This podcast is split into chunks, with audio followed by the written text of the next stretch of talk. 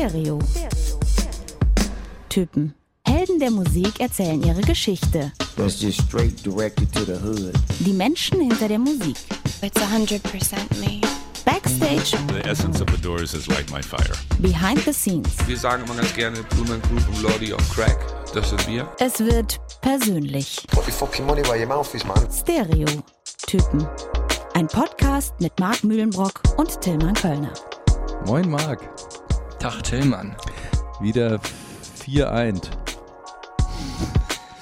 Es geht schon wieder los. Ja, der Mann kann einfach nicht, äh, kein, kein Geheimnis für sich behalten. Jetzt geht's ab, könnte man auch sagen. Noch nicht, mein Lieber. Wir Schön, freuen uns, dass ihr wieder dabei seid. genau, das wollte ich gerade sagen. Wir freuen uns, dass ihr wieder zuhört.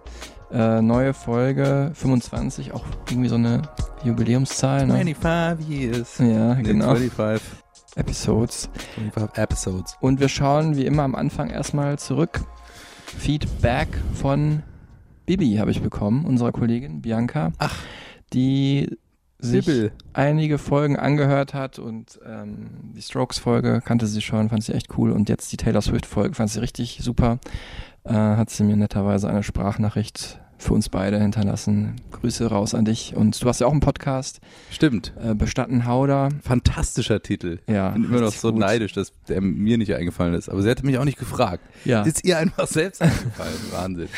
Äh, fantastischer Titel, noch besserer Podcast, könnt ihr auch mal reinklicken. Da geht's um den Tod, aber in all seinen Facetten, also nicht nur die traurigen Seiten. Genau, Feedback habe ich bekommen von Lukas, selbst auch Musiker. Habe ich mal kennengelernt bei diesen Musikworkshops, die ich gemacht habe.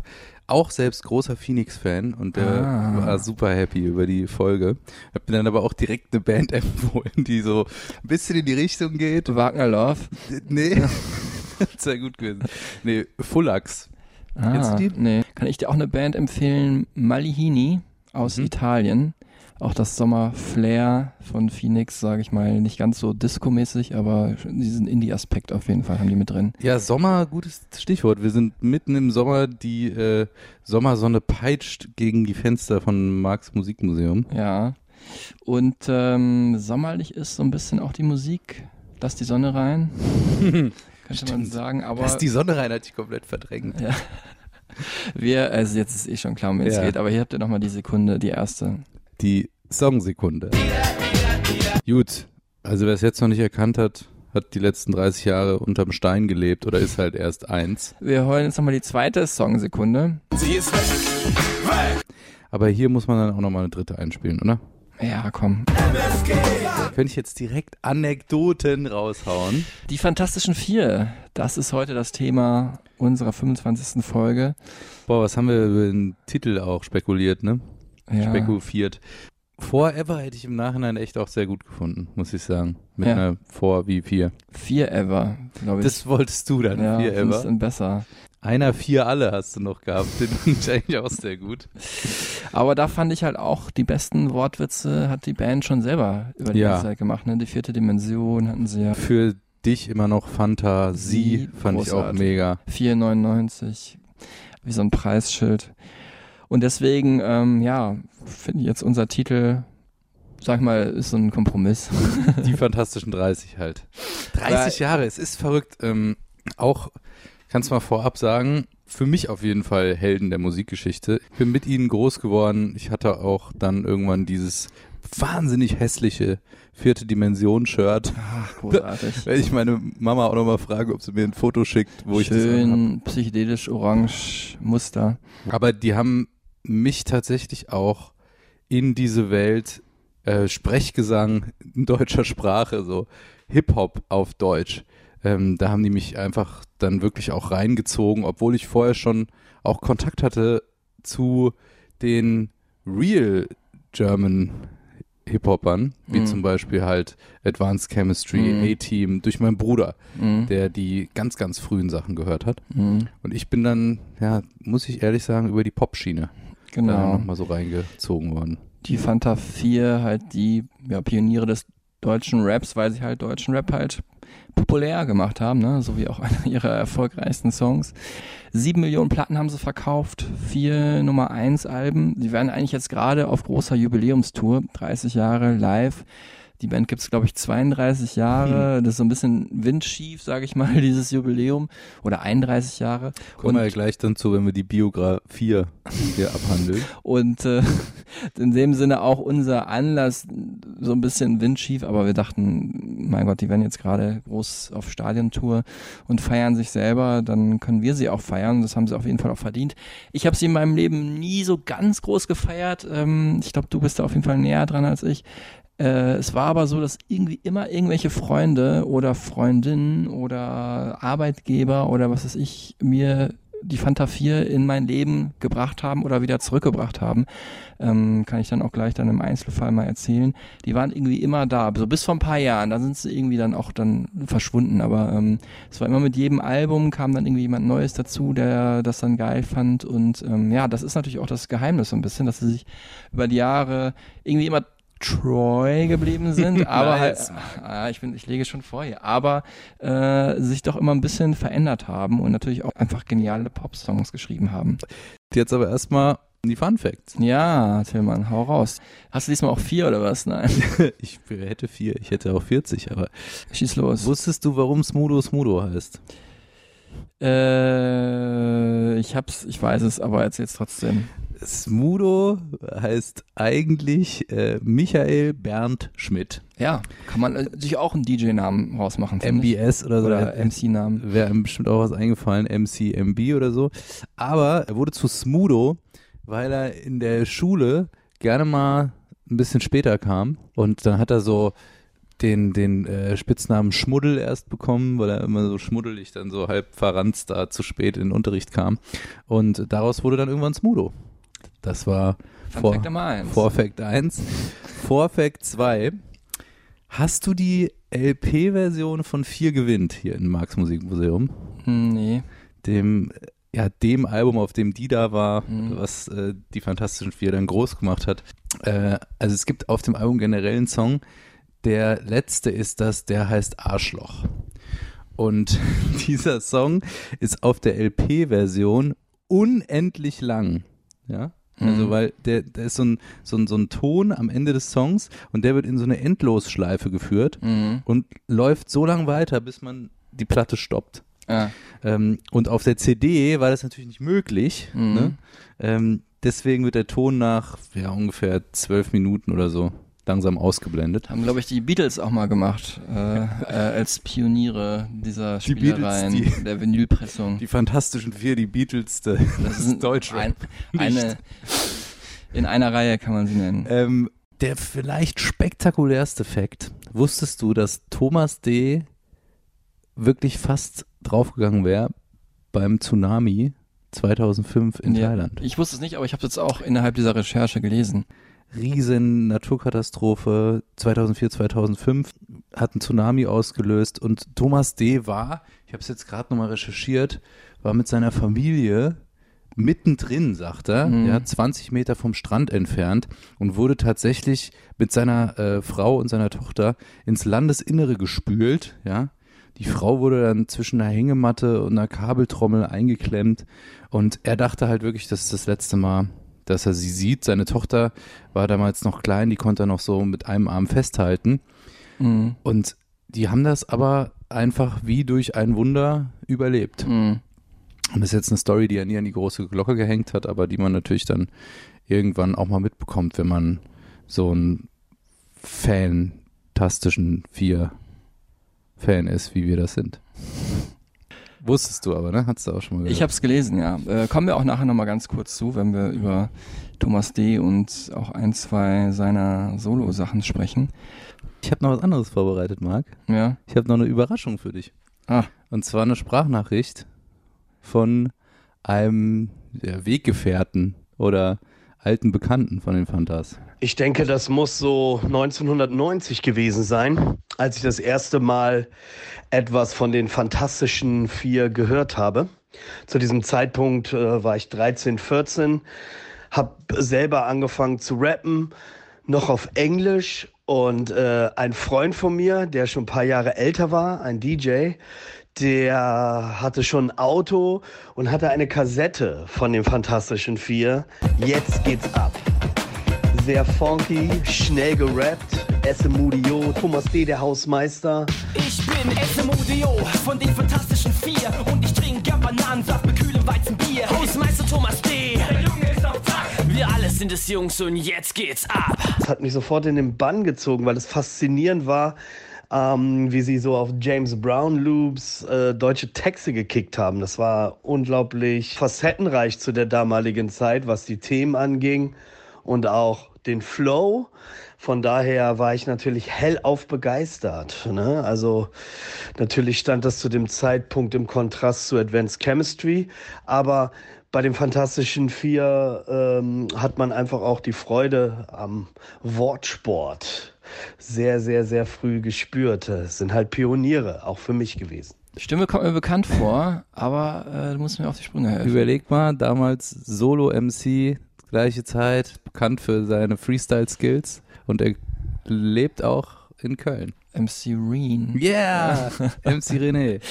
Ja, schön. Äh, Ja. Jubiläumsglückwünsche sozusagen von MC Reen. an Genau, Bekannter 4. von mir, ähm, den ich immer mal treffe und mich ähm, über vor allen Dingen auch Hip-Hop austausche. Ein super spannender Typ. Ähm, kommt vielleicht auch nochmal zu Wort hier. Hat mir dann noch ein bisschen mehr ähm, aufgesprochen zu dem Thema, weil es ja einfach genau seine Zeit ist. Mhm. Jetzt aber ähm, das Wichtigste eigentlich. Wann hast du sie wo getroffen? Die Fanta 4 habe ich äh, dreimal interviewt. Ähm, das war so, dass ich damals in einer Firma gearbeitet habe, die halt so ein bisschen, ja, was filmische Sachen anging, so die Haus- und Hof-Produktionsfirma äh, von Fanta 4 war. Also jetzt nicht alle Sachen und auch keine Videos, aber sogenannte EPKs, also Interviews, die fürs Fernsehen gemacht werden, wurden auch von der Firma, wo ich damals für gearbeitet habe, produziert. Nicht nur ich, auch die Kollegen haben die öfter getroffen. Äh, Ich erinnere mich auf jeden Fall ähm, in verschiedenen Hotels. Einmal äh, eine Königsallee, Düsseldorf, super nobles Hotel. Ähm, dann kamen dann alle vier nacheinander rein, ähm, weil die auch in unterschiedlichen Städten in Deutschland wohnen. Jetzt nicht super nobel in Anzug, aber manche schon ein bisschen schicker. Und dann kam halt irgendwann Thomas D. rein, so wie so ein Backpacker mit so einem Rucksack. Das fand ich super Hatte Rückenwind wahrscheinlich. charming, genau. Und äh, einmal habe ich Thomas D. halt auch auf äh, dem Mars besuchen dürfen. Der, ähm, ich habe es also gerade gesagt, äh, Michi Beck wohnt in Berlin inzwischen, äh, Smudo in Hamburg, Andi Y ist äh, in Stuttgart geblieben und Thomas D. wohnt halt am ausgefallensten, kann man sagen, auf so, ein, so einer Kolchose oder so einer Mhm. Kommune, einer selbst, selbst erschaffenen äh, in der Eifel, so ein riesiges Bauernhofgelände, wo er halt mit anderen Gleichaltrigen ungefähr lebt, auch künstlerisch tätigen, aber auch nicht nur. Und da war ich halt auch mal, das gesehen zu haben, war auf jeden Fall auch cool. Ähm, Geil. Äh, es, ja, ist halt auch so, ein, so eine Hofanlage, wie man sich vorstellt, aber dann auch ein bisschen bunter. Selbstgemachte Töpferarbeiten, äh, selbstgemachte ähm, grüne Getränke, Smoothies. Ähm, aber da stand auch ein aufgemotzter Ford Taunus, äh, mit dem Thomas dann ein paar Runden gedreht hat. Also deswegen äh, kommt er auch heute vielleicht ein Ideechen öfter zu Wort als ähm, die anderen Fantas. An die Y kommt hier eh fast nie zu Wort. Ich weiß gar nicht, kann der überhaupt reden? Ja, kann er, ja. Äh, da sind wir jetzt auch schon mittendrin, ne, bei den Vieren. Also ich meine, eigentlich muss man sie nicht mehr groß vorstellen, aber machen wir nochmal eben an die Y, fangen wir mal mit dem äh, Mann im Hintergrund an. Äh, Andi Y ist äh, bei äh, Stuttgart aufgewachsen in Leinfelden, Echterdingen. Heiligsblechle, da freut sich jetzt wieder meine Mutter, wenn ich ja wegen Schwäbisch schwätze. Da kommt auch genau meine Ex-Freundin her. Wirklich? Ja. Aus L.E., wie man sagt, ne? L.E. genau. Und kennt die Andi? Äh, das weiß ich nicht genau. Ähm, aber durch sie bin ich dann, ähm, ich hatte ja vorhin erwähnt, immer mal wieder zurückgekommen ja in, äh, zu den Fanta 4 und durch sie halt dann zu der Zeit vom Album viel ungefähr. Ähm, da war ich mit ihr zusammen. Da war ich auch öfters in Stuttgart. Ist man mal so in so einen Hip-Hop-Laden gegangen. Da saß dann Max Herre zum Beispiel. Also das ist eher so die Generation danach, kennt sie dann halt, ne? Weil ich fand, das sind ja auch ein paar Jährchen älter als wir. Ja, einige. Also ich, die sind jetzt alle über 50. Ähm, ja, also man kann es aber auch kurz zusammenfassen. Also die sind alle im Raum Stuttgart groß geworden. Mhm. Ähm, äh, Smudo ist als einziger nicht da geboren, in Offenbach geboren, aber alle da aufgewachsen. Offenbach wieder bei mir um die Ecke, wo ich herkomme, gell? Der Mann der tausend Dialekte und äh, ganz ohne Dialekt hören wir hier Thomas D. Ich bin nicht in der Stadt aufgewachsen, sondern eher im Vorort. Ich glaube, das fand ich ziemlich gut, geil. Die Kindheit war recht behütet. Ich habe zwei ältere Brüder, das sind acht Jahre Unterschied.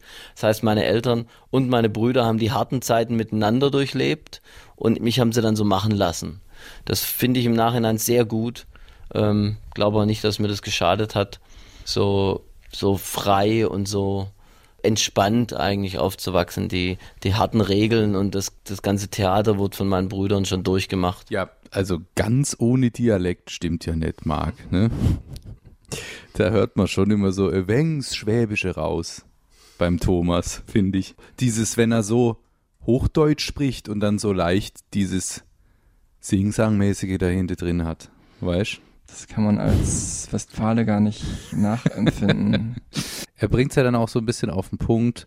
Stabiler Mittelstand irgendwie mindestens, ne? Genau, und äh, dementsprechend haben sich dann die beiden, die die Fanta 4 gegründet haben, kann man ja dann so sagen. Damals haben sie sich natürlich, weil sie noch zu zweit waren, nicht die Fantastischen Vier genannt. Das ist ja ein bisschen schizophren gewesen. Auch ein Fantasong übrigens. Stimmt. Äh, sondern Terminal Team und dann gibt's auch noch den Namen Die Zwielichten 2, weiß aber nicht, ob sie mal so hießen. Das waren halt dann ähm, Smudo und der Soundtüftler Andy Y und die haben sich auf die möglichst uncoole Art und Weise nämlich kennengelernt. über ihre Mütter. Genau. Wie man das halt so macht Mütter als, haben sich zum Kaffee als getroffen. richtiger Rapper. Ja, die haben sich dann schon in jungen Jahren, natürlich du kennst es auch, aus dem Bereich Deutschlands sind halt viele GIs stationiert, Mhm. ne, bei dir ja auch um die Ecke im Frankfurter Raum und in Stuttgart halt auch. Ähm, und ähm, die haben natürlich da ihre Musik mitgebracht und das war vor allem Hip-Hop. Haben halt da auch ihre eigenen Clubs gehabt, wo die immer hingegangen sind, im Raum Stuttgart, Böblingen und so weiter. Da sind dann die beiden auch hingegangen und äh, haben dazu gedanced. Ja, dann, wie das halt so ist, lernt man noch andere Leute, Gleichgesinnte kennen. Und das waren dann auch in dem Fall äh, Thomas D. Äh, und Michi Beck. Und Thomas D. erinnert sich hier nochmal.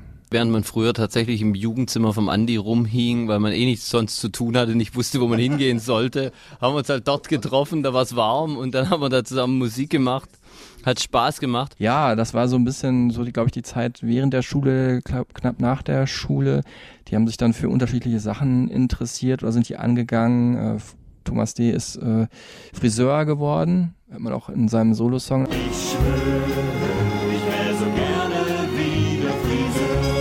Michi Beck ja, war so Gelegenheits-DJ und hat dann aber auch was Handfestes machen wollen, ne? Äh, großen Außenhandelskaufmann.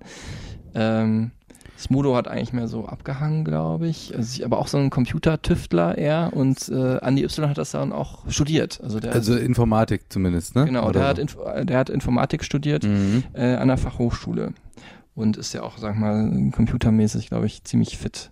Ähm, ja, weil du es gerade gesagt hast, Thomas äh, hat Friseur gelernt, war aber auch zu der Zeit als Hausmeister ähm, äh, zugange und äh, hat halt irgendwie sich damit ein bisschen was dazu verdient. Daher auch sein MC-Name. Sein. MC-Name. Und Michi Beck heißt ja Hausmarke, weiß gar nicht, wo das DJ Hausmarke, ja, halt so die Hausmarke, ne? Ja. Die DJ.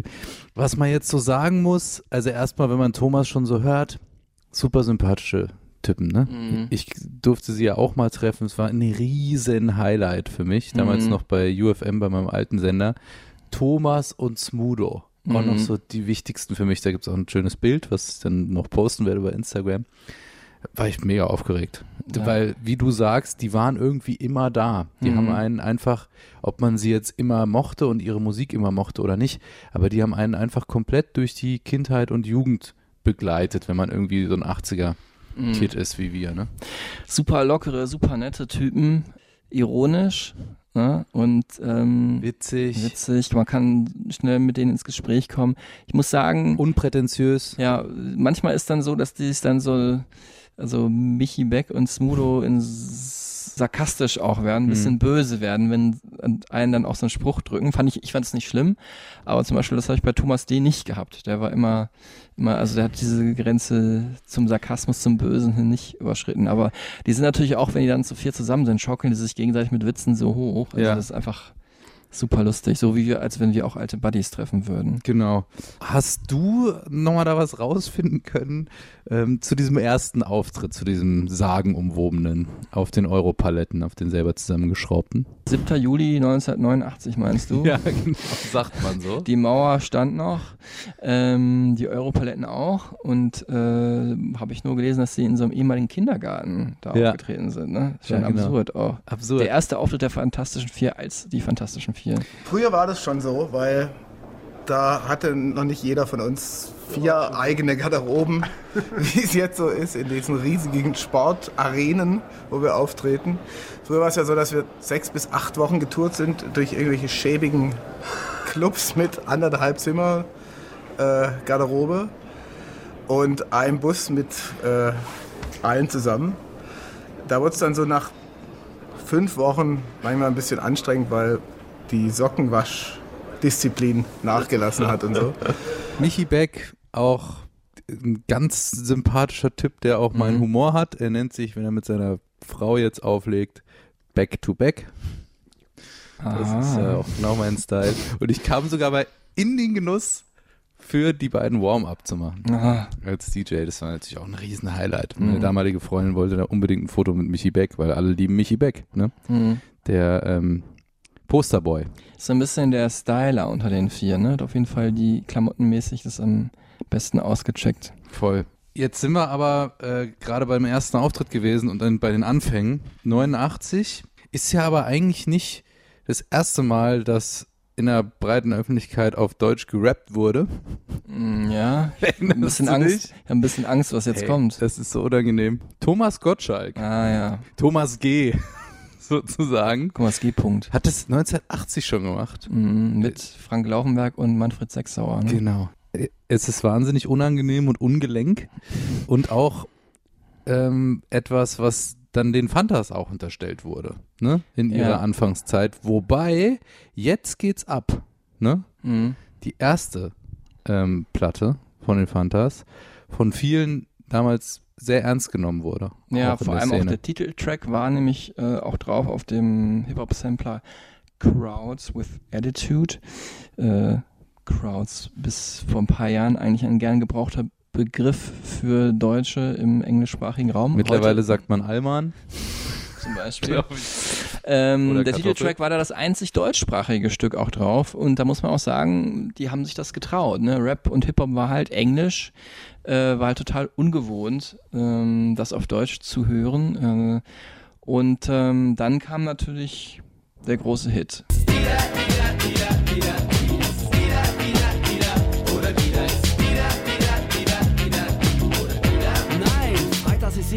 Das Sample, das habe ich dann nachher auch mal nachgespürt, finde ich ja heute noch cool. Ne? Hammer. Asha Puthli, indische Sängerin, äh, 1973 aufgenommen, Right Down Here.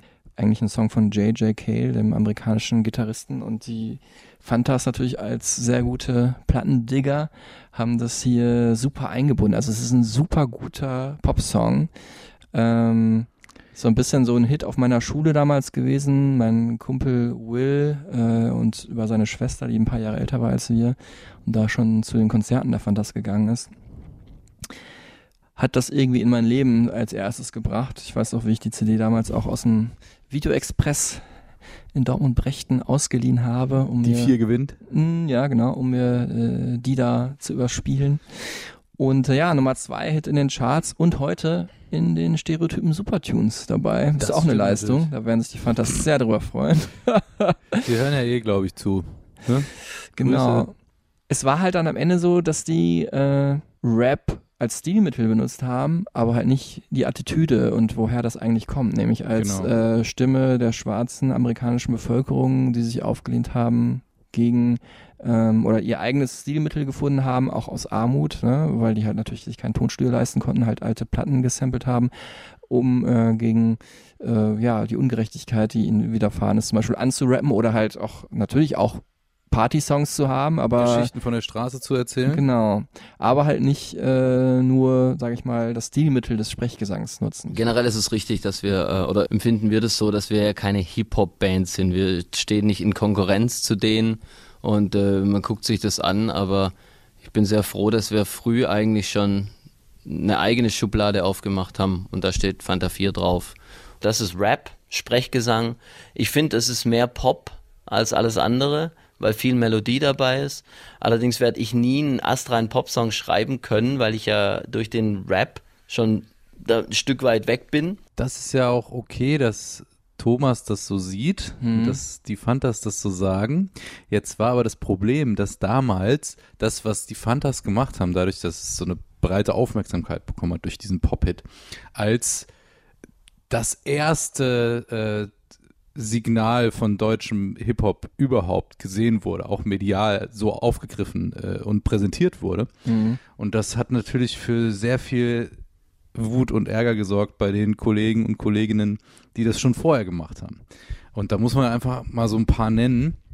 Ähm, LSD, A-Team, hier auch aus dem, aus dem Raum Köln und Bonn, äh, Anarchist Academy und natürlich Advanced Chemistry ganz vorne Mhm. mit dabei. Aus Heidelberg. Genau, die äh, mit Fremd im eigenen Land einen sehr ernsten, sehr politischen Track auch äh, veröffentlicht haben, Anfang der 90er, der eine ganz andere Dimension von Inhalt aufgemacht hat, Mhm. als das, was die Fantas gemacht haben. Ne?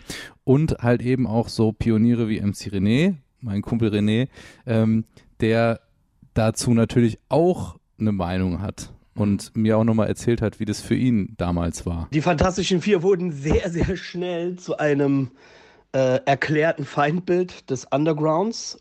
Argumente dafür waren, dass praktisch ähm, Leute aus der Mittelschicht in Anführungsstrichen sich der Hip-Hop-Kultur aneignen, um sie für kommerzielle Zwecke zu missbrauchen. Das kommt aus dem Kontext äh, afroamerikanischer Bürgerrechtler. No Sellout, dass man praktisch seine Kultur nicht ausverkaufen sollte, damit sie instrumentalisiert, kapitalistisch maximiert und dann abgegrast wird. Und da waren die Fantastischen Vier ganz schnell im Fadenkreuz dieser Diskussion. Ein Song wie Dida, das war schon extremst äh, peinlich, wie sie sich bewegt haben, so wie Cypress Hill, aber ebenso wie Deutsche das machen. Aber dann auch für andere, die vielleicht nichts mit Rap oder Hip-Hop zu tun haben, eben so lustig, ja, guck mal, yo, yo, die lustigen Rapper.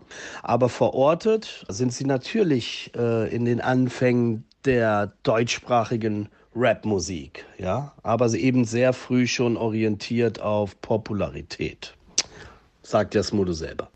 Man muss es schon irgendwie voneinander trennen. Ne? Es waren halt Spaß-Rapper mit den bunten Videos, die in der ZDF-Hitparade auftreten. Da auf der anderen Seite äh, als Extrembeispiel dann Advanced Chemistry mit Fremd im eigenen Land. Äh, also vier Rapper mit äh, Immigrantenwurzeln, ähm, die da über ja, Probleme reden, rassistische Probleme, Probleme ähm, bei der Integration. Ey, bist du Amerikaner oder kommst aus Afrika? Noch ein Kommentar über mein Haar, was ist daran so sonderbar? Ach, du bist Deutscher, komm, erzähl keinen Scheiß. Du willst den Beweis?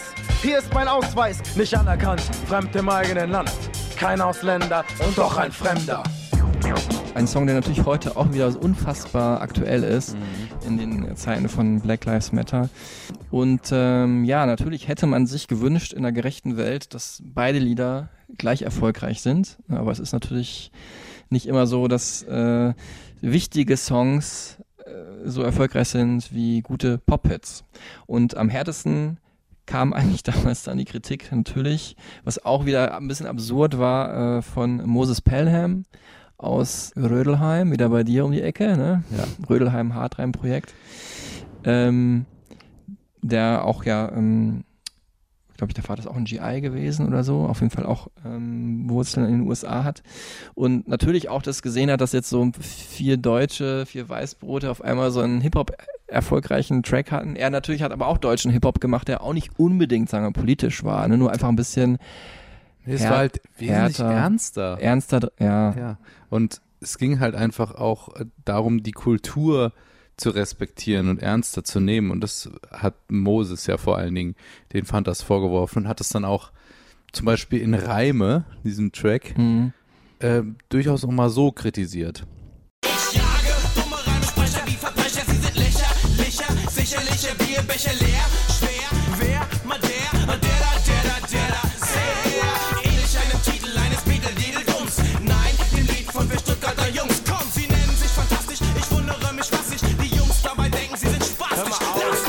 habe dann Jahre später auch mal äh, Moses Pelham interviewt und natürlich dieser ganze Beef aus, was war das, Anfang der 90er, 92 sind Mhm. die da und ähm, Fremd im eigenen Land rausgekommen und Rödler im Hartrein-Projekt war dann minimal später, glaube Ja. ich.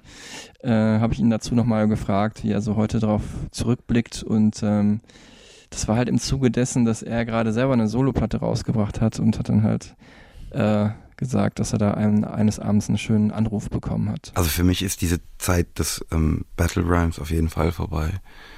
Also für mich ist es einfach sowas von durch, da irgendwelche Leute auf irgendwelchen Platten beleidigen zu wollen. Ähm, was ich echt sehr, sehr schön finde in, in diesem Kontext ist, ich habe vor zwei Wochen oder so, zwei Wochen, rief mich der Thomas, Thomas D. von Fantastischen Vier an, meinte, wie großartig äh, äh, ich lass dich nicht zurück finde. Ähm, und ehrlich gesagt, so, das, das hat mich so gefreut. Das war so, du so Liebe bekommst von Leuten, die jetzt möglicherweise in deinen Augen so diese, wenn wir von diesem, so, ich komme ja überhaupt über dieses Battle-Ding da drauf, so irgendwie so eine Art Gegner oder sowas waren. Ähm, das ist so toll. Ähm, weil ich, ich meine, ich, ich, bin auch total bescheuert, dass ich irgendwann mal Platten gemacht habe, die überhaupt irgendjemandem ähm, zu nahe getreten sind. So. Witzigerweise hat er ja auch auf geteiltes Leid 3, hat Moses Pelham ja dann auch ähm, eine Zeile. Ohne mich würden die im Zweifel noch die da singen. Ja, das ist ja eigentlich kein Seitenhieb auf die Fantastischen Vier, sondern also erstmal muss man ja sagen, dass dieses Lied ohnehin ähm, äh, eine gewisse Ironie hat. Ne? Ähm, aber das wäre auch nicht witzig, wenn da nicht was dran wäre aus meiner Perspektive. Ne? Ähm, aber das ist ganz bestimmt nicht böse gemeint. Und äh, also ich habe jetzt vom Thomas und vom Bär gehört, dass sie das ähm, sehr witzig fanden. Klar, ohne diesen ganzen Druck und ohne äh, auch die Kritik von zum Beispiel Moses Pelham und Röhler im Hartrein-Projekt und den anderen äh, damals im Deutschrap, hätten sie sich auch nicht so weiterentwickelt. Es hat denen natürlich auch einen Push gegeben. Ne? Ja, es ist so, ähm, in Deutschland sicherlich besonders nochmal, dass man, ähm, dass Erfolg nicht so einfach um die Ecke kommt. Wenn man einen Hit hat, was wir ja besonders schön erfahren durften mit Dida, dann kommt auch gleichzeitig die Kritik und äh, die Fantas wurden viel kritisiert und oft. Das hat uns jetzt ähm, nicht zerbrochen, im Gegenteil, es hat uns, glaube ich, immer besser gemacht und es hat auch in uns den Wunsch, zum einen natürlich, weil wir Schwaben sind, zum anderen aber auch, äh, also wegen der Schaffe, Schaffe, Häuslebauer-Mentalität und äh, gleichzeitig aber auch, weil wir immer irgendwo uns gegenseitig am Boden gehalten haben, äh, wollten wir immer besser werden und wir wollten es auch mit jeder Platte und nach jeder Kritik den Kritikern allen zeigen. Dass das nie ganz gelingt, ist mittlerweile klar, aber dass man auch nach über 20 Jahren irgendwo sich eine Plattform erschaffen hat, von der aus man jetzt sendet, das ist schön, finde ich, weil das zeigt auch, dass früher oder später durch konstantes Abliefern, durch konstantes Machen auch die Kritiker irgendwann also auch selbst die größten Kritiker irgendwann sagen, okay, eins muss man ihnen lassen. Sind seit 20 Jahren als Band erfolgreich. Sie haben etwas geschaffen, was es davor nicht gab in der Form. Und ähm, also Pioniere des deutschen Rap. Ja, sie haben dazu beigetragen, dass Hip-Hop in deutscher Sprache bekannt wurde, populär wurde. Sogar so, dass meine Mutter dann irgendwann gedacht hat, ach, ist ja auch ganz nett, dieses Rap auf Deutsch. Ne? Also Mhm. wirklich Leute, die damals gar nichts damit zu tun haben, haben dann auch verstanden, dass es irgendwie witzig und cool sein kann, ohne dass es äh, immer irgendwie total aggressiv ist und irgendwas kritisieren will. Und danach wurden sie ja dann, nach diesem Ausflug in den Pop mit vier gewinnt, wurden sie ja auch wieder total experimentell. Mhm. Ne? Das war die vierte Dimension. Ähm, war Mit die, dem hässlichen Artwork, wo ich Ja. das Shirt noch habe, was ihr sehen könnt auf der Instagram-Seite von uns. Die Hitsingle Zu geil für diese Welt, ja, so ein bisschen so eine Antwort auf alle Kritiker, aber auch sehr selbstironisch. Am außergewöhnlichsten war aber wahrscheinlich dieser Song hier. Denn nur ich weiß, dass ich bin, was ich bin.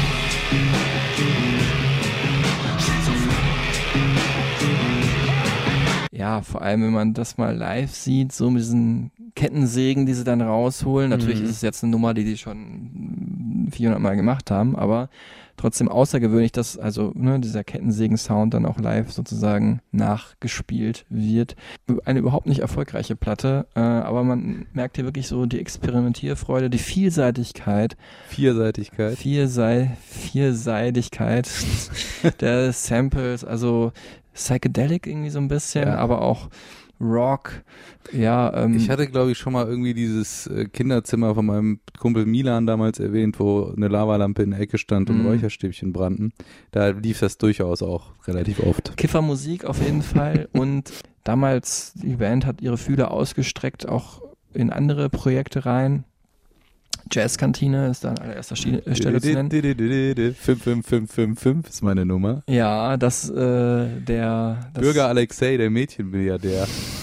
Mal, der Mann kann sie auch alle auswendig hier. Das meinte ich aber gar nicht. Ich wollte natürlich anspielen, die, den bekanntesten Song wahrscheinlich aus der damaligen Zeit mit Smudo am Mic.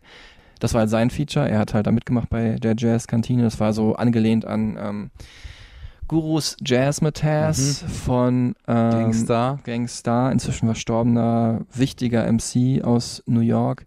Und ähm, Jazz Kantine dann halt ein Projekt mit verschiedenen MCs am Mic und jazzigen Klängen im Hintergrund. Und äh, wir hören mal hier den Anfang des wahrscheinlich bekanntesten Songs Respekt. Guten Tag, meine Damen und Herren. Heute Abend hier Mikrofonprofessor. Boom, und Finger Hip-Hop an. Ich erinnere mich an den Urknall, an dem alles begann. Das Universum dehnt sich aus und wird kühler. Ich benutze meine Fühler und suche andere Schüler. Smudo äh, erzählt's hier gerade. Der Mikrofonprofessor. Boom Boom Bap, so fing Hip-Hop für ihn an. Riesiger Hip-Hop-Fan, staubige Samples, kratzige Vinyls, Oldschool Hip-Hop, Native, Tonk, Conscious Rap. So hat Smudo angefangen, Hip-Hop zu hören. Natürlich auch die ganzen 80er-Sachen, Run DMC und so weiter und äh, Public Enemy. Ähm, er ist ein großer Fan von Oldschool Soul, äh, Marvin Gaye und Curtis Mayfield. Ich erinnere mich an, dass ich mal das 1 Live Kassettendeck gehört habe und er äh, irgendwie erzählt hat, dass er äh, als die Freundin von einem der anderen Jungs in der Band ähm, gesagt hat, sie kenne Marvin Gaye nicht, meinte danach hat zu ihm, Alter, schießt die sofort ab. Dann bitte gay sofort. Ja.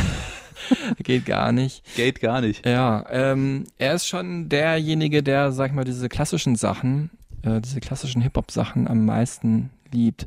Großer Fan auch von deutschsprachiger Musik. Herwig Mitteregger hat er mal gecovert und deswegen, ja, auch in Interviews ein sehr wortgewandter Mensch, sehr elitär, äh, sehr eloquent, äh, lässt er auch natürlich raushängen, sag ich mal, ne, da eine schöne Formulierung immer zu finden. Ja, und auch, äh, ich schaue jetzt hier gerade nochmal, was er noch so gemacht hat, wo er noch so dabei war. Bei den Fishmob All-Stars hat er auch eine fantastische Line. Mhm. Ähm, bei Susanne zur Freiheit. Ah, ja. Ähm, haben wir auch schon mal gehabt in der Fettes Brot Folge. Ah, ich bin der Smooth, komm noch rein, setz dich hin, nicht zurück und lass dich nicht stören. Ich pack ein bisschen rein. So Liebe für die Homies, Campers und Naomi. Also immer auch dieses lässige Laid Back, ne? Ja. Vom Jazz. Und wir hören jetzt diesen Jazz auch in dem wahrscheinlich ja, schönsten Song, den die Fanta 4 je geschrieben haben, Tag am Meer. Hast du das gewollt? Hast du Angst zu Beginn? Doch jetzt ist alles anders, denn wir sind mittendrin. Es dreht sich nur um uns und es ist nichts wie bisher. Und es macht uns zu Brüdern mit dem Tag am Meer. Andy Y und Michel Beck sind vor allem die Plattenleger. Smudo, der Jazz-Liebhaber, hier wunderschön gesampelt. We Are the Lost Generation von Lost Generation. Mhm. Habe ich auf meinem Harlem Soul Sampler mit drauf. Ähm, wunderschönes Stück.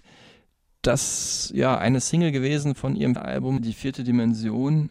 Und das vierte Album Lauschgift war dann, glaube ich, das endlich, wo die dann das gemacht haben, äh, worauf sie Lust haben. Haben sich zurückgezogen und haben irgendwie neue Ideen gefunden. Und jetzt hören wir ihn auch endlich mal, Smudo. Das Tückische an den Ideen ist, dass sie die schlechte Gewohnheit haben, dass sie meistens nicht kommen. Ähm, aber da ist ja auch der Unterschied zwischen äh, im Kunstunterricht sitzen und, und die Aufgabe bekommen, mal doch mal, was dir gefällt, oder eben eine Band von erwachsenen Männern zu sein, die ein, ein, ein achtes Album machen, äh, ist auf jeden Fall so, dass wir da ja auch, das ist wie der Spaziergang und dem Leichtathleten. Da wir professionell Kreative sind, wissen wir in der Regel, äh, was wir wenigstens, wenigstens versuchen können, um zu neuen Ideen zu kommen.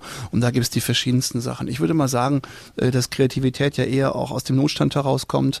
Nicht wahr? Der Affe, der hungrig ist, es kommt auf die Idee, die beiden Kisten übereinander zu setzen, um die an der Decke gehängte Badewanne, äh, Bade, Badewanne, Banane zu holen. Und wir mussten uns also erstmal in die Badewanne setzen. Und uns einen gewissen Notstand zu machen. Das gehört zum Beispiel in in Kreativklausur. Wir waren beispielsweise alle vier in Eck in Vorarlberg in einer kleinen kleinen Hütte, da haben wir auch schon fürs letzte Album gesessen und äh, da haben wir dann wirklich nur uns vier und nicht die gewohnte Umgebung. Wir kochen gemeinsam so ein Zeug und so und dann also solche Sachen kommt man auf die Idee. Freudscher Versprecher gerade von Smudo mit der Badewanne und der Banane, äh, das hatte er vorher noch in diesem Interview erzählt, dass nämlich äh, nicht nur diese einsame Hütte im Vorarlberg, wo sich die Fanta 4 immerhin zurückziehen, um kreativ zu sein, finde ich auch eine wunderschöne Vorstellung, ne? dass die vier da in so einer Holzhütte kochen und spülen und dann macht der eine Tisch, äh, deckt den Tisch und so weiter. Alle haben Hausschuhe an. Genau, sondern sich manchmal eben auch auf dem Mars äh, in der Eifel treffen, Thomas Dees Bauernhof, um da in so einer riesigen, in so einem riesigen Whirlpool draußen zu sitzen in der Badewanne zusammen und mal so ein bisschen zu sinnieren über Erreichtes und in die Zukunft zu blicken. So oder so, also selten hat diese ganze Kreativklausur, diese Kreativarbeit besser geklappt als auf Lauschgift. Für dich wahrscheinlich auch die wichtigste Platte. Absolut. Vor allem, weil da auch die Characters jeweils nochmal so gut zur Geltung kamen, ja. Da kommen wir jetzt drauf. Mhm. Versuchen das ja auch so ein bisschen hier zu unterteilen. Jetzt war gerade Smudo so ein bisschen im Fokus Mhm. äh, und handeln die der Reihe nach so ein bisschen ab. Ähm, grundsätzlich ist es so, dass wir hier jetzt auch keine Abhandlung machen können über Deutsch-Rap. Das steht uns gar nicht zu und da sind wir jetzt auch gar nicht die Experten. Gibt es aber fantastische äh, Literatur, wie zum Beispiel äh, Könnt ihr uns hören? Ein Buch, also eine Oral History des Deutschrap, wo man das alles nochmal nachlesen kann. Äh, dieses fantastische Album Lauschgift ist äh, auch ein Sample-Meisterwerk, muss man Mhm. sagen. Also geht schon los mit einem Schnipsel aus Frühstück bei Tiffany, deutsche Übersetzung von Breakfast at Tiffany. Ha! Da sind Sie, Lieutenant! Kronberger, Rauschgiftdezernat. Was wollen Sie von mir? Augenblick, was soll das heißen? Überall ist Lauschgift! Hier ist überall Lauschgift! In allen Ecken! was wir dann immer auch so laut mitgesprochen haben damals. Ne? Überall Lauschgift in allen Ecken. ähm, es ist einfach super abwechslungsreich und total kreativ, wie da auch mit Samples umgegangen wurde. Mhm. Und Andy Y muss man ja da sagen, ist da die treibende Kraft, der dann auch immer Samples findet, die total eingängig sind, aber von so super vergessenen äh, irgendwelchen alten Veröffentlichungen, die eigentlich niemand Mhm. kennt. Wir hatten gerade schon ja We Are the Lost Generation zum Beispiel. Genau. Hier wahrscheinlich erstmal der wichtigste Track populär, ne? Mhm. weil sie damit auch irgendwie gezeigt haben, okay, wir haben es jetzt irgendwie geschafft, aber wir zeigen auch mal, wie uns das eigentlich abfuckt und so die ganze Schattenseite des Erfolgs. Wir spiegeln auch mal ganz viel zurück. Sie stehen an jeder Ecke, aber nicht bei mir. Denn das Gedudel dieser Säcke steht mir echt bis hier. Denn jede Sau kennt sie aus dem TV und aus dem Radio. Und so sind ihre Land, ihre Show kurz überall. Umgeben sie dich, umzingeln dich, berieseln und umringen dich. Die alten Sachen fand ich ja ganz gut, die neuen nicht. Mit ihren miesen Tricks können die mich nicht locken, weil ich weiß, sie können nix, nur Kohle abzocken. Da merkt man auch, haben die Fantas so ein neues Selbstbewusstsein auch nach außen getragen. Heute ja auch immer noch der Showcloser, ne? Also womit die ihr Konzert eigentlich immer beenden. Aber ist immer auch- so schön Pop, Pop.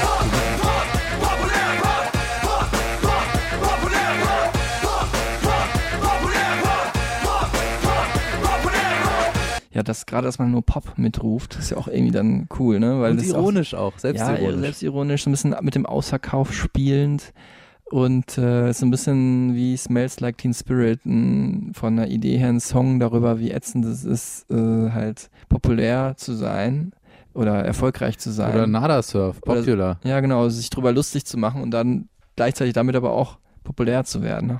Das ist so paradox. Aber es ist ja nicht, bei weitem nicht der erfolgreichste Song von Nein. Lauschgift, sondern das ist halt dieser hier. Sie ist weg, weg. Und ich bin wieder allein, allein. Davor war schöner allein zu sein, jetzt ist sie weg, weg. Ja, jeder kennt ihn, da habe ich damals auch viel zu getanzt. Das möchte ich mir jetzt, by the way, nicht vorstellen. Nee, habe ich aber eher so gegroovt, glaube ich. Äh, sie ist weg, natürlich ein besonderer Song, sehr catchy, auch das alte Erfolgsrezept der Liebesgeschichte in Song.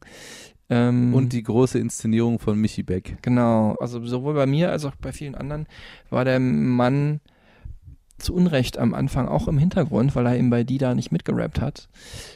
Andy Y blieb dann immer im Hintergrund. Michi Beck seit diesem Song spätestens äh, nicht mehr. Michi gegen die Gesellschaft eigentlich ja schon, der Ja. so ein bisschen versteckt ja ist, so ein Liebhaberding auf Lauschgift. Mhm. Da hat er echt ein, eine starke Performance abgeliefert.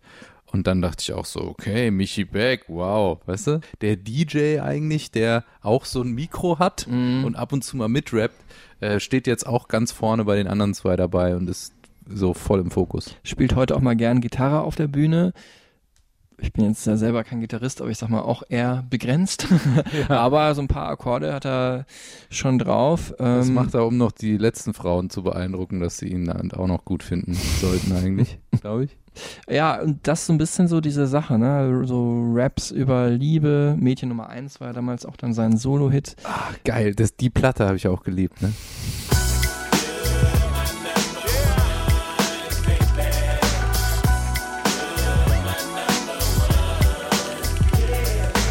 Über die positiven Seiten, über die Schattenseiten der Liebe, so über Hedonismus und Partyleben. Turntable Rocker fand ich richtig gut, den, den Song Turntable Rocker. Beweg dein Popo. Genau, von Genf nach Kyoto. Und ähm, Ja, Turntable Rocker ja auch dann sein Projekt Genau. ne, mit DJ Tomilla. das ist daraus dann entstanden. Ähm, und No Melody war so der größte Hit. Da hören wir jetzt nochmal kurz rein.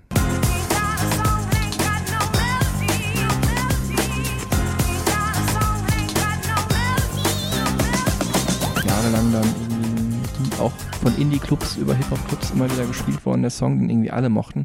Man merkt schon auch den DJ halt raus, ne? Total. Also von Disco der alten Schule über so House-Sachen der 90er, das ist so die Musik von Michi Beck gewesen. Die Affinität zum gelobten elektronischen auch, Mhm. ne? Er, hat ja auch eine starke äh, Nähe zu Ibiza, er Mhm. lebt da auch teilweise, ähm, hat also auch eine Nähe zu dieser ganzen elektronischen Tanzmusikwelt. Mhm. Du hast es gerade schon gesagt, äh, auf Lauschgift kamen die Charaktere der einzelnen Mitglieder relativ gut raus. Ähm, das haben sie dann selber nochmal auch auf 499 nochmal weiter verfolgt. Äh, nicht nur, dass da jeder eigentlich seinen eigenen Song hatte, ne? sondern äh, das wurde dann auch als Video released. Also Smudo mit Le Smoo, Michi Beck, Michi Beck in Hell und ähm, ja gut, der von Thomas, der wurde nicht als Single und Video released, aber auch Millionen, Legionen, ähm, auch ein Song, wo er halt solo gerappt hat. Und Mi, äh, Thomas D.'s Songs auch immer an, sehr anders, ne? Aber Ja. da kommen wir gleich nochmal zu. Genau, ich wollte noch eben sagen, für mich als Smudo so dieses krass Soul-Beat-lastige, so Oldschool-Hip-Hop, Michi Beck so irgendwo zwischen Party und Afterparty und Thomas die halt sehr esoterisch und äh, philosophisch. Ich finde, das ganze Album ist ja so ein dunkleres Werk, finde ich noch, wo Lauschgift vielleicht so das Erwachsenwerden war, war das so ja, so hatte sowas Trauriges, finde ich. Auch ähm, wunderschön in dem Song Die Stadt, die es nicht gibt, zum Beispiel. Stimmt. Auch ein Oder, schönes Sample. Ja, und Hoffnung ist da auch drauf. Ähm, wir hören mal kurz rein. Wenn mich auf, dass ich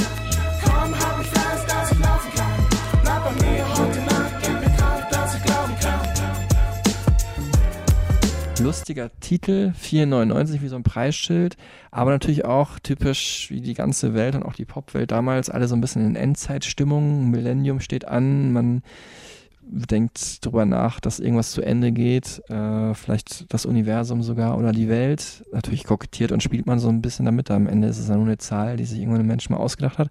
Aber das kam schon auch in den Songs von diesem Album zu tragen, finde ich. Was super dazu passt, ist halt MFG natürlich, der große Hit mit freundlichen Grüßen. So, wir verabschieden uns auf dem Weg ins neue Millennium. Mhm. Und witzige Anekdote dazu, MFG.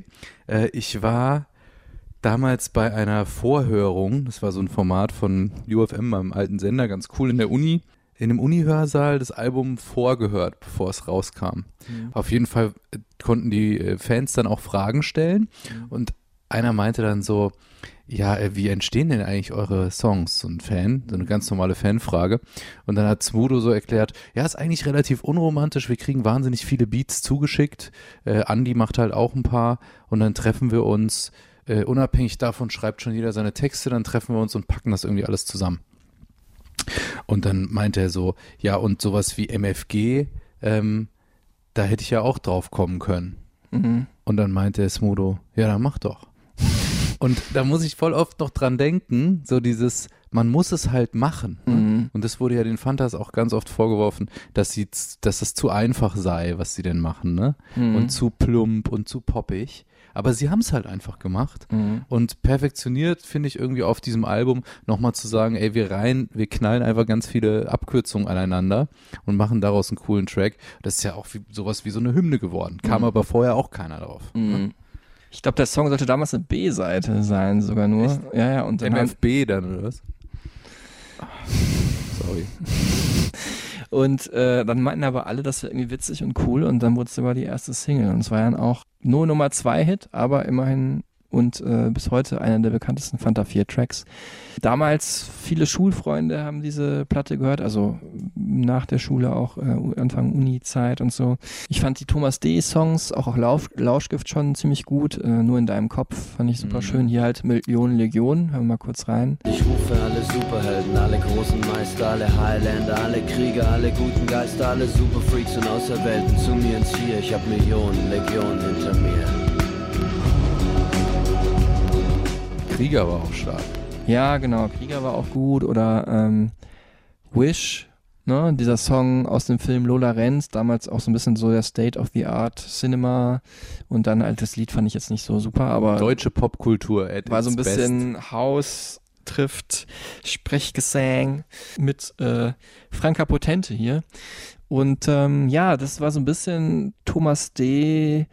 Äh, Galore, also philosophische, esoterische Texte. Ähm, Lektion in Demut war dann nachher sein Soloalbum Reflektor Falke. Ein Typ, der, sag mal, sehr reflektiert ist ne, und spirituell ist und versucht, ja, auch aus Religion irgendwie eine bestimmte Kraft, seine Kraft zu ziehen. Ich sehe Gott nicht so eng. Ich sehe ihn nicht als alten, weisen Mann mit einem langen, weißen Bart. Ähm, mir ist die buddhistische Ansicht viel lieber. Das ist Energie, das ist Schwingung, das ist, äh, Gott ist in jedem. Wir alle erleben dieses Wunder des Lebens. Die Hölle wie der Himmel findet jetzt statt. Du kannst dich entscheiden, auf welcher Seite du bist. Du entscheidest dich täglich auch ständig neu. Ja, Thomas D. eh jemand, der der Spiritualität äh, immer sehr zugeneigt war. Das Ganze hat sich natürlich noch verstärkt. Wir haben es anfangs schon gesagt. Ähm, Weihnachten 2004, glaube ich, 27., 28. Dezember. Der Tsunami äh, in Thailand und er war da gerade im Urlaub in Khao Lak und das hat ihn halt und seine Familie erwischt. Vier Kilometer ist er ins Landesinnere gespült worden.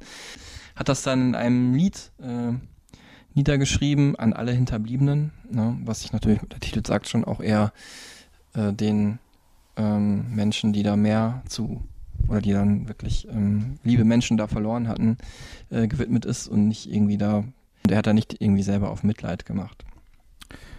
Er ist ja aber auch nicht nur der Nachdenkliche, wir haben ja auch schon jetzt oft gehört, er ist auch wahnsinnig witzig Mhm. und äh, total, sehr so ein Strahlemann auch, ne? Mhm. Gut gelaunt immer.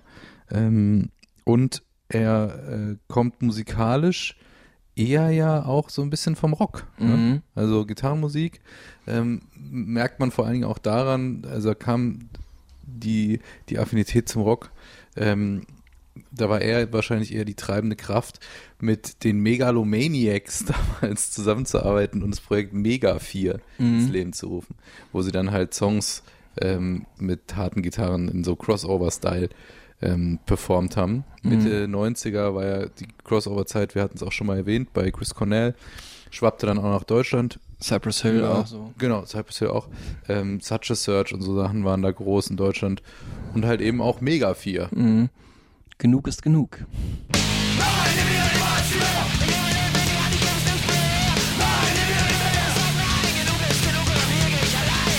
Son Goku war noch eine andere Band, mehr so im Alternative-Bereich, wo Thomas D. gesungen oder gerappt hat.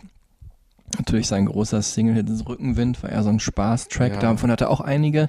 Mega oft gehört auch. Er ist ein, ja, natürlich getreu seiner sehr esoterischen, philosophischen Sichtweise auf die Dinge, auch äh, jemand, der sich stark für unseren Planeten Erde einsetzt, für den Klimaschutz, für Flüchtlinge, für Tierschutz, er ist Veganer. Ähm, ja, so ein Öko mit Eiern, sagt er einfach selber über sich. Ein Veganer mit Eiern, das Ja. äh, widerspricht sich aber eigentlich dann auch. wieder. Genau, aber wir hören ihn mal hier und er erklärt, wie er das genau meint. Ähm, ich finde ja auch, dass die Welt, die deutsche Welt auch sehr voll ist von inhaltslosen Promis.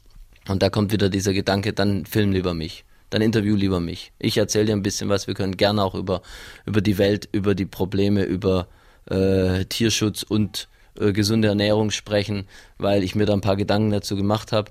Ich will nicht den Zeigefinger heben, ich will auch nicht äh, als gut Mensch irgendwie äh, meine Männlichkeit verlieren, weil man immer nur so ganz soft und alles ist doch so esoterisch.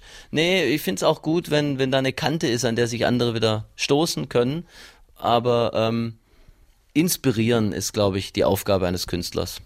Und der gehe ich gerne nach. Ja, Mensch, was eine Überleitung, Thomas. Danke dafür. äh, inspirieren ist die Aufgabe eines Künstlers und das haben Sie auch nochmal auf eine andere Weise getan mit der Gründung Ihres Labels For Music. Ah, ja. Mhm. Ähm, in, mit dem Sie dann auch andere Künstler und Künstlerinnen, die Sie gut fanden, finden, supported haben. Mhm. Äh, natürlich auch selber Sachen released. 4,99 ist zum Beispiel darauf dann rausgekommen. Und dann noch viel auf jeden Fall und dann glaube ich schon danach nicht mehr, aber das ist auch nicht Hatten so Sie ja dann. Sie haben es ja dann auch verkauft an Sony. Genau, 2005 war das, aber bis dahin wirklich großartige Künstler da gesigned. Ich wollte aber trotzdem einen sehr unbekannten Song hier kurz anspielen, weil ich das Lied einfach so cool finde. Äh, als erstes haben sie nämlich ges- gesigned die französischsprachige Schweizer Hip-Hop-Band Sans Unique. Genau, die. Die haben dann mit denen auch gemeinsam einen Song gehabt und der hieß Original.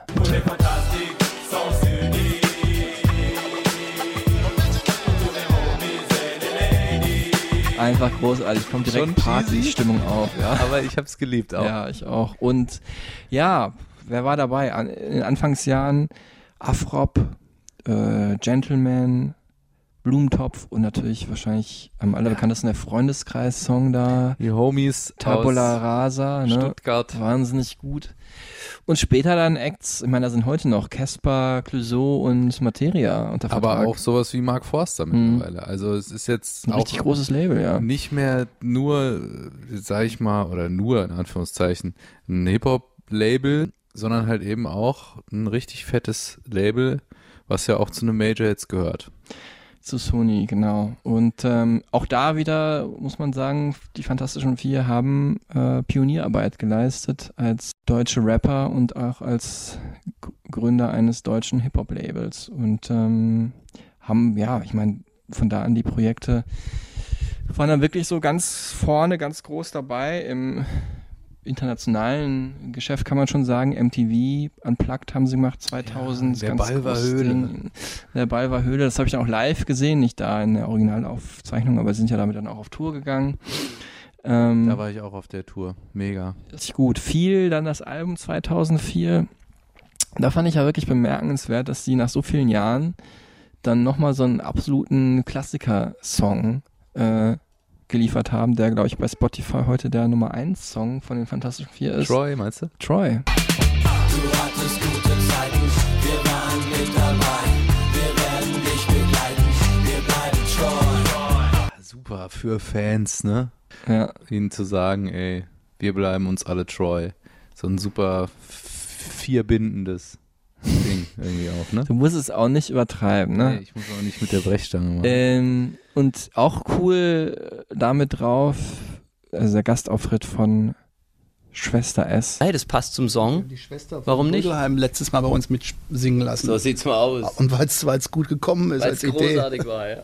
Es ist auch kein Feature. Das hat musikalisch gepasst. Genau. Und wir, und wir sind stolz, dass wir in der Situation sind, das irgendwie fragen zu können. Ja, das ist ja dann auch die Versöhnung Mhm. mit Rödelheim, ne? Rödelheim Hartreim-Projekt, Schwester S, damals von Moses Pelham ja mit groß gemacht worden, ne? Mhm. Und dann die Klammer geschlossen, so von wegen, ey, wir sind uns grün mittlerweile, wir können. Ja, ist ja auch so, alle werden so altersweise, altersmild. Und ähm, alle sind so ein bisschen ihre Wege gegangen. Wir haben schon vorhin gesagt, die Wege der drei bekannteren Fantas gingen raus aus Stuttgart. Andi Y ist in Stuttgart geblieben, auch weil er, wie er heute sagt, als einziger da über den Schlossplatz laufen kann, dem zentralen Platz in Stuttgart, ohne erkannt zu werden. Hat sein Studio da in so einem fünfstöckigen Bürohaus gegenüber vom Hallenbad äh, in Stuttgart-Hesslach. Und da kommen dann die drei anderen, dann trudeln dann ein. Wahrscheinlich dann erst auf dem Mars, dann in die Berghütte und dann nach Stuttgart, Mhm. ähm, um da halt dann die Songs aufzunehmen. Und äh, Andi ist, glaube ich, gern der Mann im Hintergrund. Der ist dann auch gar nicht, ich habe ihn ja auch getroffen, gar nicht so leise, redet auch sehr schnell. Aber er ist einfach schon gechillter und weniger Rampensau und hat auch nicht, nicht so dieses Aufmerksamkeitsbedürfnis. Ja. Das meine ich jetzt gar nicht negativ bei den anderen, aber das gehört halt auch dazu, wenn man so im Rampenlicht stehen will. Das hat er halt einfach nicht.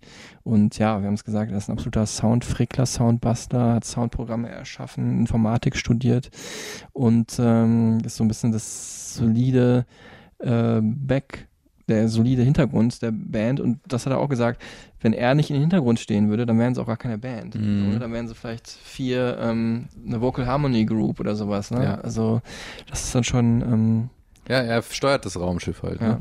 Und in diesem Studio in Stuttgart haben sie dann eben auch äh, die nächsten Alben geschaffen. Fornica 2007 war das.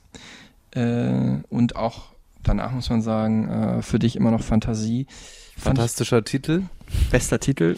Beides eher in die Idee dunklere Alben, finde ich auch. Also eher so ein bisschen, ja, sperriger vielleicht, aber ich muss sagen, da war ich auch dann irgendwann raus, ne? da war ich noch nicht raus, weil mein alter Arbeitgeber mich dann wieder zu dem Fanta 4 zurückgeführt hat. Das war das, was ich am Anfang gesagt habe, Mhm. dass wir relativ viel mit den Interviews gemacht haben, mit denen gefilmt haben. Diese beiden Alben waren so in dieser Blütezeit da, 2007 und 2010, wo ich auch genau da gearbeitet habe.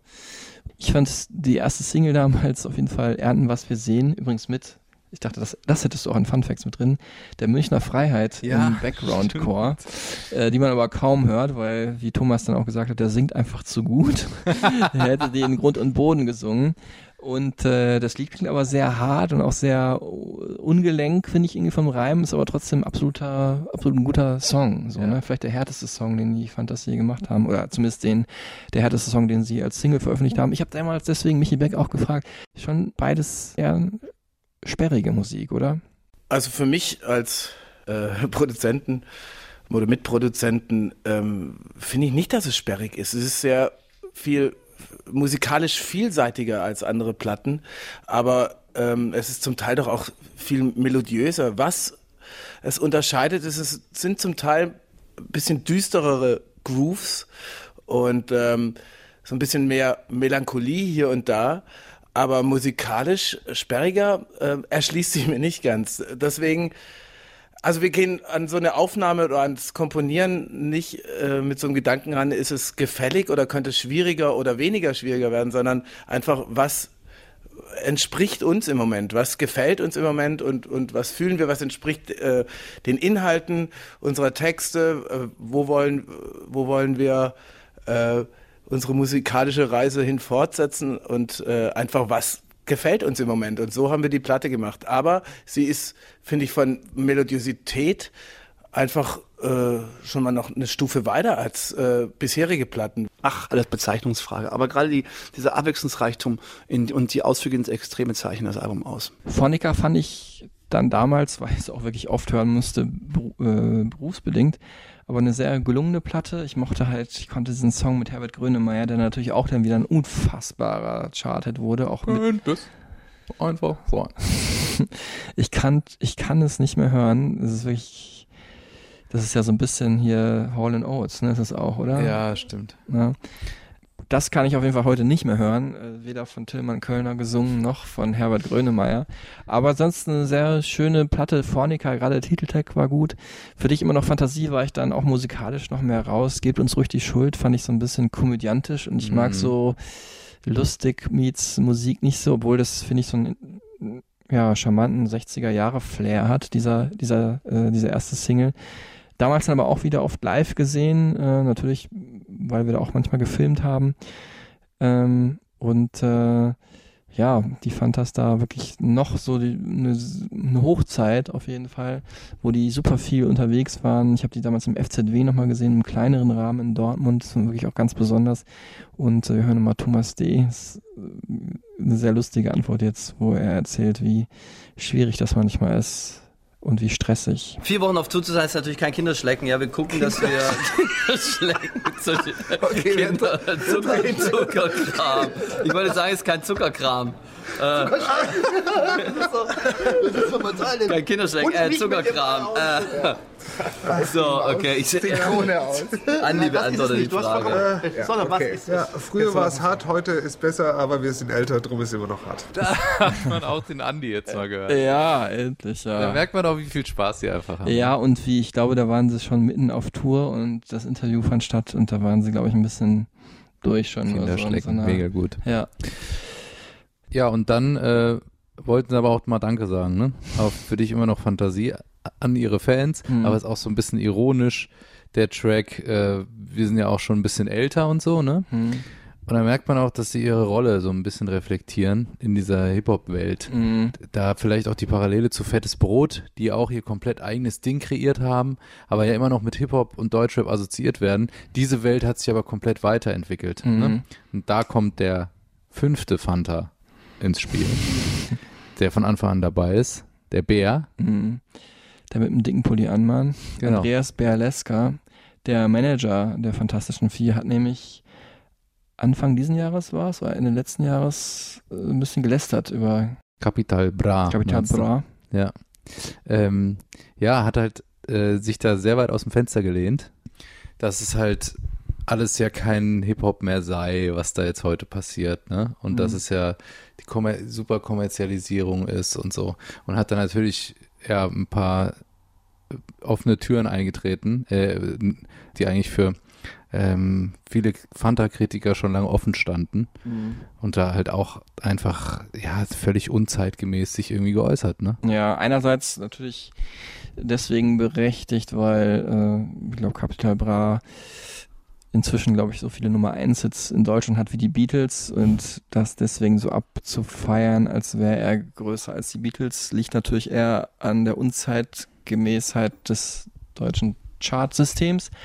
Trotzdem ist es einfach ein großer Trend gerade im Hip-Hop und genauso wie die Fantas in den 90er Jahren auch ein großer Trend waren, Genau. ist es dann, wirkt es einfach schon automatisch ein bisschen altbacken, wenn jemand von früher halt was über das sagt, was die was die jungen Menschen halt heute hören. Ähm, ob man die Texte, die manchmal bis öfters gewaltverherrlichend sind oder auch manchmal frauenfeindlich kritisiert, ist doch noch eine andere Frage. Kann man immer sagen, das ist Kunst, kann man sagen, das geht gar nicht. Ähm, auch innerhalb der Band äh, haben da Smudo und Thomas D. unterschiedliche Meinungen. Hip-Hop-Musik ist so äh, vielseitig und vielfältig, dass da wirklich alles möglich ist. Und die ganz große Diskussion jetzt äh, mit ähm, Gewaltdarstellung und Sexismus in Musik wollen wir jetzt hier überhaupt gar nicht, au weil, möchte ich jetzt gar nicht auf, ähm, auspacken, weil mein Eindruck ist der, dass diese Themen mit den Bands in der Gesellschaft und mit den Kids durchaus diskutiert werden. Und das finde ich gut. Wir leben in einer, in einer freien Welt, in der Meinungsäußerung absolut möglich ist und äh, Texte über Gewalt verursachen nicht die Gewalt, sondern Texte über Gewalt sind verursacht worden durch Gewalt. Da wird berichtet aus einer eigenen Erlebniswelt. Inwiefern der Künstler bereit ist, Verantwortung zu übernehmen und seine Konsequenzen zu tragen, das sind Sachen, da passieren Sachen, die sind nicht gut, da passieren Sachen, die werden öffentlich diskutiert. Am Ende ist das Thema, wird es, wird es diskutiert. Ähm, und das finde ich grundsätzlich gut. Das ist doch das Gute in einer demokratischen, transparenten auch Mediengesellschaft. Ähm, und in Details wollte ich jetzt gar nicht gehen. Ich finde Sido meine Kette einen ganz fantastischen Song. Äh, ich, äh, so viele Sachen kenne ich da auch gar nicht. Ich finde auch den Arschfix-Song voll in Ordnung. Äh, und, und das, und das ist, das reicht doch schon so. Man darf das echt nicht mal so überbewerten. Man kommt ja sofort sonst wieder dahin und so onkelmäßig und sagt, mach mal die Affenmusik aus, da wird mir ja blöd von oder blind von oder so ein Scheiß. Ich finde dieses äh, negativ frauenverachtende, ähm, teilweise rassistische und äh, Hauptsache aggro oder Hauptsache negative gefällt mir persönlich überhaupt nicht. Das will ich nicht hören. Das interessiert mich nicht. Ich will mich damit auch nicht beschäftigen. Und wenn ich aber jemand höre, der Skills hat und der aber auch lustige Sachen erzählt oder Positives, ähm, wo vielleicht auch in den Jahren immer mehr Inhalt reinkommt, dann, dann denke ich, da, da müssen wir eigentlich hingehen. Um journalistisch korrekt zu bleiben, also das waren äh, Töne aus zwei verschiedenen Interviews und ähm, ich finde, die konnte ich auch beide verstehen, die Meinung. Ne? Grundsätzlich immer wichtig, den Kontext zu sehen, in dem was entstanden ist, finde ich, und sich nicht über Sachen zu stellen. So kann man es halt vielleicht zusammenfassen. Also Respekt vor dem, vor der Herkunft, ne, immer Mhm. zu haben und dann aber halt auch den Zeitgeist zu verstehen. Stichwort Zeit. Stichwort Zeit. 25 years. Mhm. Ähm, wir nähern uns dem Jubiläum und damit auch meinem persönlichen Highlight in meiner äh, Verbindung zu den Fantastischen Vier. Ah. Ich durfte nämlich beim Konzert zu ihrem 25-jährigen Jubiläum in der Mercedes-Benz Arena Warm-up auflegen. Ach. Ja. Ähm, Gibt's ja gar nicht. Das war schon wirklich abgefahren. Also, das ist natürlich random, weil du stehst auf so einer riesen Bühne als DJ und keiner weiß eigentlich, wer du Wer bist. ist dieser coole Dude da? Für mich war es äh, total spektakulär, weil ich sie dann halt auch persönlich nochmal kennengelernt habe Mhm. und Michi Beck dann so, ey, wir haben doch schon mal zusammen aufgelegt und so. Da fühlt man sich dann schon ein bisschen gebauchpinselt als kleiner Tilly Fanta-Fan. Äh, ja, klar, Wahnsinn, kann ich verstehen. Das ist nun wieder auch schon fünf Jahre her, weil, Ja. ne, oder sechs Jahre sozusagen. Genau. Ich glaube, 31 Jahre sind wir jetzt, 30 Jahre Bühnenjubiläum. Danach kam noch das Album Captain Fantastic. Kann ich mich noch gut daran erinnern, wie sie da diese Songs zusammen äh, performt haben, was ja dann die neue Hitsingle wurde Ja. äh, mit Clouseau. Wir sind zusammen groß, wir sind zusammen eins. Komm, lass ein bisschen noch zusammenbleiben. Titeltrack der ARD für die leider nicht so erfolgreiche Fußball-WM in Russland. Haben sie live performt, ne, wurde dann hingeschaltet, direkt nachdem Deutschland irgendein Spiel verloren hat, war dann die Stimmung eher geht so. Song fand ich aber trotzdem gut. Ein guter Popsong ist überhaupt nicht meins, aber auch das Video dazu, wie ironisch und lustlos sie da irgendwelche Filmaufnahmen machen, fand ich dann schon ganz witzig. Ja. Ja, dieses mediale Ding, ne, ARD-Song bei The Voice waren Michi Beck und äh, Smudo dabei, haben äh, ihren, haben auch mal gewonnen, glaube ich sogar mit ihrem Kandidaten. Ähm, dann ist Smudo noch bei Sag die Wahrheit immer dabei, kleine Show in SWR, wo man äh, so Berufe und sowas erraten muss und den Lügner identifizieren muss. Und äh, sie sind auch als Pinguine aktiv. Genau, als Pinguine bei Madagaskar. Sind ja auch vier, glaube ich. Und da finde ich auch witzig, dass nämlich der eine nämlich auch nichts sagt. Und den spielt natürlich Andy Y. Großartig. Ja, die Fanta sind inzwischen irgendwie so ein mediales Ereignis. Ne? Also größer als nur in Anführungsstrichen eine Sprechgesang, Rap-Band. Ähm, einfach natürlich auch vier richtig gute Typen, die man irgendwie gerne im Fernsehen sieht und hört. Ich habe Thomas D. damals schon gefragt, das Interview war ja 2007, wie es denn mal so aussieht. Gibt es denn nicht ein Verfallsdatum für Hip-Hop? Ne? Inzwischen weiß man auch, Jay-Z und Ice Cube sind alle 50, können weitermachen, aber wie sieht's denn bei den Fantas aus? Spätestens mit dem 44. Geburtstag, das wäre ein, ein Zeitpunkt, wo man sich denken könnte, da ein bisschen kürzer zu treten und nicht mehr alle paar Wochen eine neue Platte rauszubringen. Also ich denke mal, ähm, mal ehrlich sind, hat diese Band ein Verfallsdatum. Und vielleicht schaffen wir es vor dem Tod von einem von uns abzuspringen. Vielleicht bleiben wir auf ewig Vielleicht die fantastischen vier. Ich kann mir vorstellen, wir machen das, bis wir umfallen. Ja, oder bis einer zumindest. Ja, dann, weil dann sind wir auch schlecht, die Fantastischen Vier. Ja. 2033 wäre das dann, 44. Geburtstag, aber äh, Michi Beck und Smudo haben ja gerade schon gesagt, bis einer umfällt. Und damit sind wir durch, oder? Ja. Den Fantas. Bevor einer umfällt, hören wir Ja. lieber auf. Einer von uns beiden hier in diesem Hitze, Stimmt. Hitze-Koller. Äh, Müssen wir die Fenster aufreißen Oh ja, ist wirklich heute ein sehr heißer Tag. Ähm, das waren die Fantastischen Vier. Wir schauen nach vorne. Nächste Folge geht's um Jack White. Wir waren gerade schon im Stadion. Wir Ja, wir wieder. bleiben, wir bleiben wieder. Wir bleiben da im Fußballstadion. Und äh, bis dahin danke fürs Zuhören und äh, hört rein in unsere Stereotypen Supertunes mit allen schönen wichtigen Songs der Fantas von den bekanntesten Dida und sie ist weg über die Fanhits Troy und Populär und auch ein paar Schmankerl von Thomas Gottschalk bis Sans Unique sind mit drauf. Viert backt uns gerne auf Ja. allen Kanälen. Da freuen wir uns sehr. Und bleibt gesund. Genau, das vor allem. Bis dann. Tschüss. Tschüss zusammen. Und ja, das sind die Fantas.